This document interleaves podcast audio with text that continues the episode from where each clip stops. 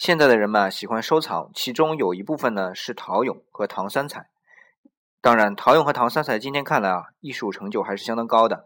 可是不知道大家是否了解啊，很大一部分的陶俑和今天的唐三彩都是作为冥器使用的，有点像今天的什么呢？纸人和纸房子这些东西是给故去的人啊火化的，只不过那个时候是土葬，不需要火化，所以就和故去的人埋在一起了。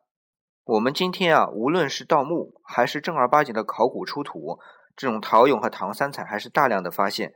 究其原因呢，就是在古人看来啊，这些东西是不值钱的。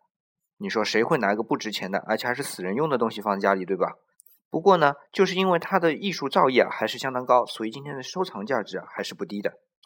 我只是在胡乱想啊，是不是多少年之后，我们现在的纸人、纸房子也会成为文物？当然啊，前提是有这样一种技术，能够把灰还原回来。